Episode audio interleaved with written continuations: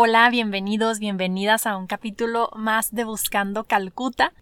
Este capítulo va a ser más estilo storytelling, más de contarles una experiencia personal en torno al estudio de la teología, más que de reflexión. Para mí es importante, sobre todo a la luz del capítulo pasado que hablábamos sobre el Día de la Mujer y sobre cómo la mujer eh, ha tenido menos espacios o menos posibilidades de acceder a ciertas áreas. Creo que la teología es una de ellas.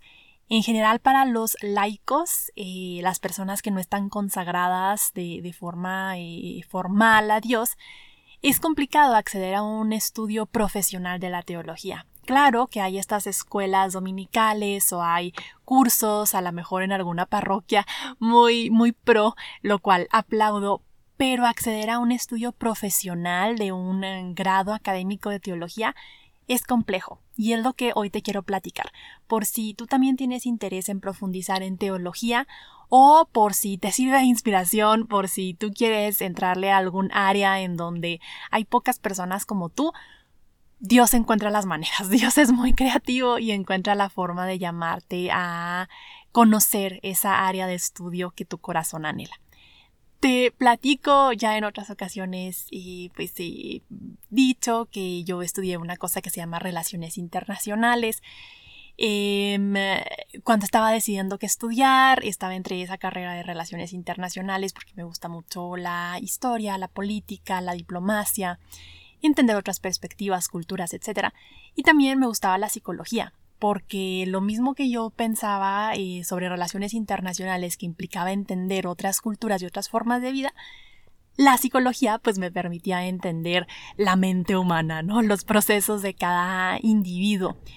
Para no hacerles el cuento muy largo, pues estudio relaciones internacionales, pero reitero que Dios es muy creativo y ahorita estoy estudiando psicología mm, en línea, entonces pues es padre, como a veces no tenemos que escoger, a veces la vida pues nos pone eh, cerca la manera de cumplir esas aspiraciones que en su momento pues no pudimos hacer en los tiempos que, que a lo mejor queríamos, pero Dios encuentra la manera. Ya después estudié una maestría en gestión pública, igual virtual, mientras estaba trabajando, y una maestría que sí me gustó, pero tampoco fue como que me cambió la vida. Y cuando me mudo a Ciudad de México en esta búsqueda vocacional en el 2015, vivo en un convento por un año, ingreso con las misioneras de la caridad, era muy fuerte este deseo de la teología. Yo quería estar cerca de una congregación claro, para e, esta parte de descubrir si era mi vocación y la santidad y todo esto, pero también porque anhelaba, anhelo conocer quién es Dios. Y lo veo así, cuando estamos enamorados de alguien, queremos conocer todo sobre la persona, ¿no?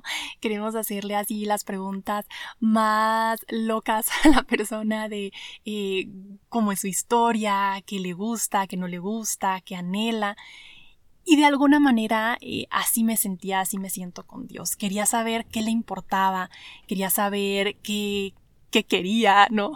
Yo obviamente eh, pues entiendo, Dios es una persona divina, ¿no? Trinitaria, pero yo así lo imaginaba, como este entender a Dios, conocer a Dios, no porque quisiera, jajaja, este, entiendo a Dios, yo que mm, sabia, sino porque cuando conoces a alguien, más te fascinas de la persona y también más mm, como que mejor se pueden encontrar formas de que la relación mejore, ¿no? Y luego ahora que está mucho en redes esto de con tu pareja, conoce su lenguaje del amor y conoce este su tipo de personalidad, no sé, eh, platiquen sobre estos temas, las 50 preguntas que tienes que hacerle a tu pareja un poco así con Dios. Eh, yo así me sentía, ¿no?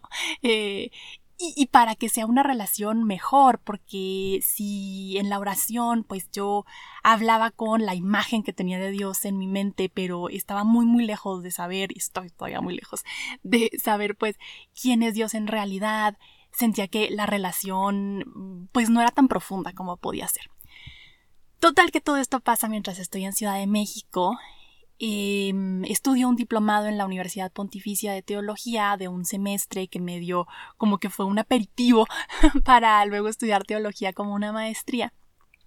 Y yo me acordaba durante todo este tiempo que estuve discerniendo la vocación, me acordaba que en mis primeros ejercicios espirituales, una chica de Juárez, Karina, a la que le estoy eternamente agradecida, ella compartió que el motivo de su discernimiento en estos ejercicios era descubrir si debía aceptar una beca que le estaban dando para estudiar teología como maestría. Ella trabajaba en la diócesis del Paso. Cuando yo escuché esto de ella, se me hizo la cosa más maravillosa, lo he dicho antes y lo vuelvo a decir, la cosa más increíble que una mujer laica, joven, pudiera estudiar teología de forma profesional y que aparte hubiera becas para hacer esto, ¿no? Porque pues en este punto de la vida sabemos que sobre todo en México es complicado encontrar trabajos que te paguen por saber teología, ¿no? Si eres laico, laica. Total que esto se me quedó mucho en la mente. Eso fue en 2012, en mis ejercicios espirituales primeros. Y en 2015 yo pensaba mucho esto de la maestría, teología, ¿será que por ahí? ¿Cómo le hacemos? y total que contacto a Karina, me auxilia en el proceso y estudió en Boston College, que es a donde yo apliqué también. Boston College es una universidad jesuita y muy multicultural, muy abierta, de una línea teológica tiene de todo, ¿no? Hay maestros conservadores, maestros progresistas, pero en general es una teología más abierta, más de América Latina, más de em, los oprimidos, los vulnerables, y por lo mismo, como en un sentido muy coherente se me hacía a mí, quería impulsar que mujeres latinas estudiaran teología. Entonces, eh, eh, en ese momento, y creo que todavía hoy, por si tú estás escuchando esto y te animas, hay becas de todo a todo, o sea, becas de colegiatura, becas para que vayas a Boston y estudies allá y te paguen pues lo que cuesta el departamento, tu comida, el vuelo, etc. Y este programa de Boston College en el que estudió Karina y donde estudié yo es un programa híbrido. Entonces, durante el ciclo escolar eh, son clases en línea, que son la verdad muy buenas clases. Este, de, de las experiencias que he tenido en línea, Boston College ha sido la mejor porque hay mucha interacción, o sea, los profesores hacen esfuerzo de hacer videos específicos los foros de verdad es una interacción, no es nomás como que, ay, pongo ahí lo que sea. Em, entonces, como que muy cuidado. Y pues claro que lo más padre era ir los veranos. Yo tuve la oportunidad de ir tres veranos a Boston en el que por seis semanas tomabas cursos intensivos. Ahora sí que en la mañana de 9 a 12 y en la tarde de 6 a 9 clases, ¿no? Entonces, bueno, pero ya me estoy adelantando. Total que le pregunto a Karina que cómo se hace esto de, la teología y les quiero platicar como punto por punto por si se animan. Para estudiar en Estados Unidos necesitas presentar lo que se llama el GRE, que es eh, como el SAT para la universidad, pero el GRE es para maestría. Y es un examen que te mide, es general, entonces te mide inteligencia, como, bueno, no inteligencia, habilidad lógico-matemática, habilidad verbal, en un examen estandarizado en computadora. Para mí esa fue la parte más complicada del proceso de entrar a la maestría, porque como es, es, un examen general, o sea, se supone que lo toman profesionistas que van a entrar a una maestría, preguntaban cosas de lógica matemática que yo hacía años que no había visto o que simplemente ya no tenía ni siquiera el contexto para entender que si un infinito era mayor que un número irracional y estas cosas. La verdad que mis hermanos, muy buenos, los dos son unos genios, me ayudaron a estudiar. Aún así no me fue muy bien en la parte lógico-matemática, eh, me fue mucho mejor en la parte verbal. Y aún así, lo digo así con todas sus letras, porque, porque aún así eh, fue suficiente, o sea, aunque fue un examen bajito para pues niveles de Estados Unidos, yo lo vi en los percentiles de que decía, no manches, qué vergüenza, este, fue suficiente para que Boston College dijera, ok, te aceptamos. Entonces, para tener acceso a una beca en la mayoría de las universidades, primero necesitas entrar. O sea, no te van a decir que te dan una beca sin antes tú probar que eres una persona capaz de estudiar ahí. Entonces, este GRE pues probaba que tenías al menos lo básico para pasar las materias. Hubo que hacer un ensayo, eh, o varios, ya no me acuerdo, eh, pero esta parte escrita y entrevistas con el personal de admisión. Claro que también llenas toda tu historia en una plataforma, o sea, es un proceso formal y largo, no es como mm, de la noche a la mañana, pero vale mucho la pena. Me acuerdo que eh, yo aplico en el 2017, ajá, en enero hice el GRE del 2017 Y en abril me acuerdo que venía llegando de misiones, que por cierto fueron unas misiones en donde yo me enojé mucho por una cosa que ni al caso fue algo muy irracional. Y entonces eh, yo me sentía muy culpable por esta ira que yo había expresado en aquella misión. Y regreso de misiones y mi papá me tiene la noticia de te llegó este sobre que te aceptan a la eh, maestría en teología y ministerio en Boston College con beca completa. Te van a pagar, le llaman ellos un stipend o stipend, la verdad no sé cómo se pronuncia pero pues sí, como para tus gastos de, de, viajes. Y empiezas ya este verano. Entonces, no, pues para mí fue, ay no, fue una bendición, es una bendición el haber podido estudiar en Boston College. Tuve profesores buenísimos, te lo he platicado en otros capítulos que especialmente en, aprendí mucho en materia de Biblia, aprendí mucho en cuestión de discernimiento, eh, de la sabiduría esta antigua de los padres del desierto, de educación religiosa, grandes autores nos daban clases, eh, teólogos fregones. Conocí gente valiosísima, gente que había hecho voluntariado con migrantes, gente que eh, eran dreamers, o sea, que estaban en este proceso de que habían migrado muy chiquitos a Estados Unidos y ahora servían a la iglesia, consagrados, de todo. Entonces, bueno, eso, eso por parte de la maestría en Boston College.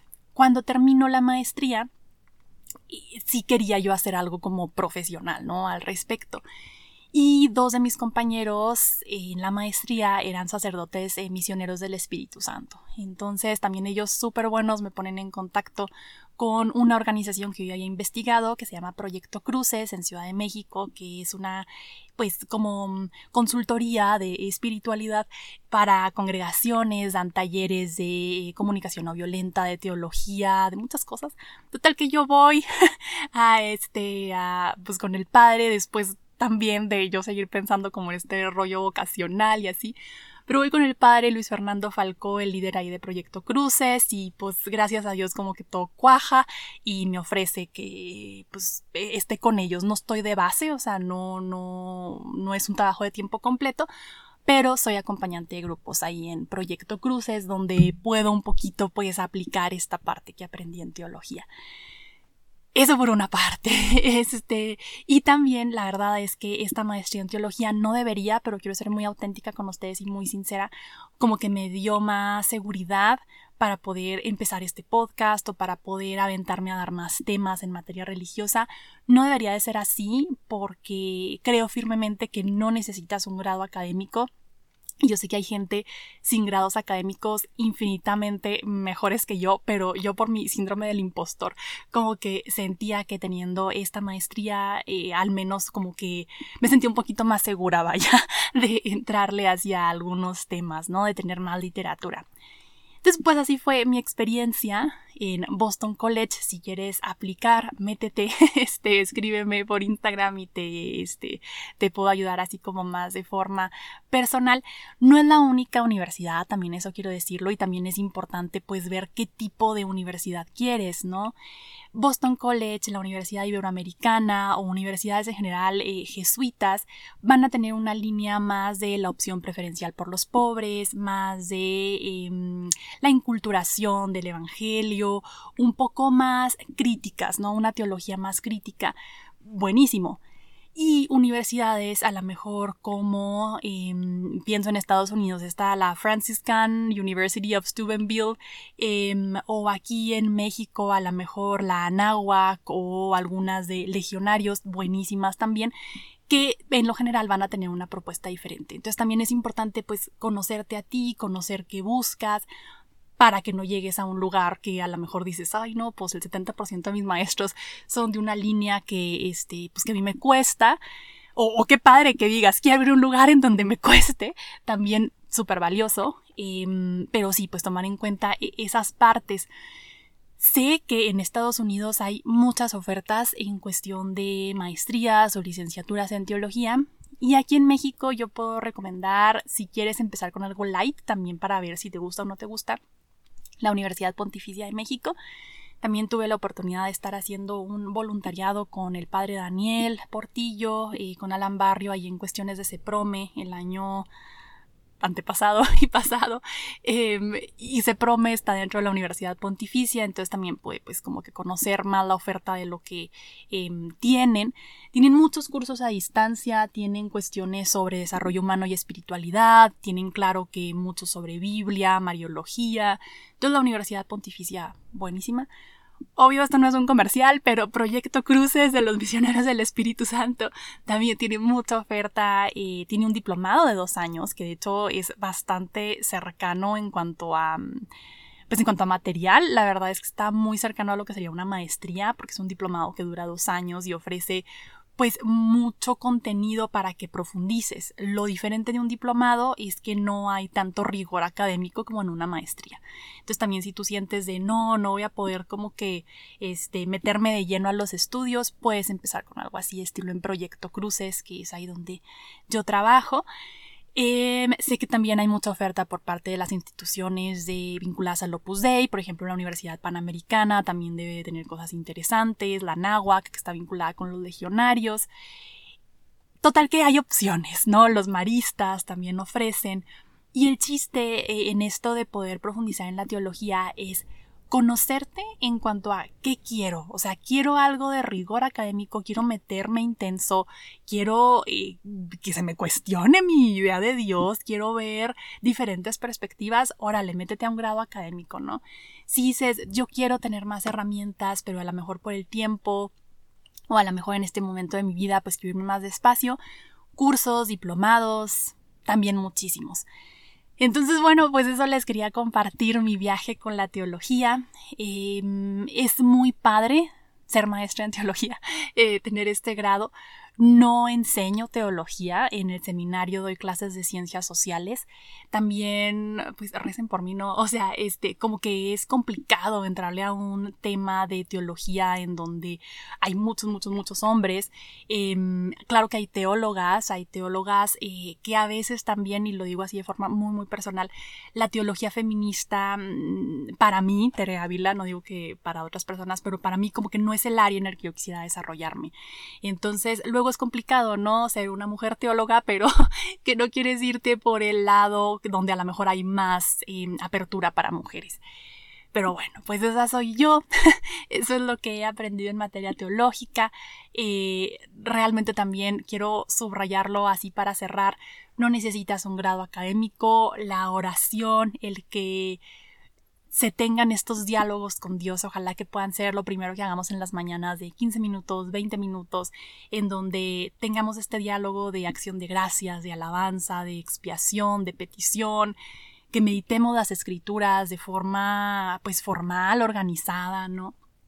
Nos da, nos abre la puerta a conocer quién es Dios. Puedo yo decir que, que, que lo que Dios me ha regalado de saber quién es Él tiene que ver con estos momentos más de oración, de recogimiento, que a veces con el libro de teología.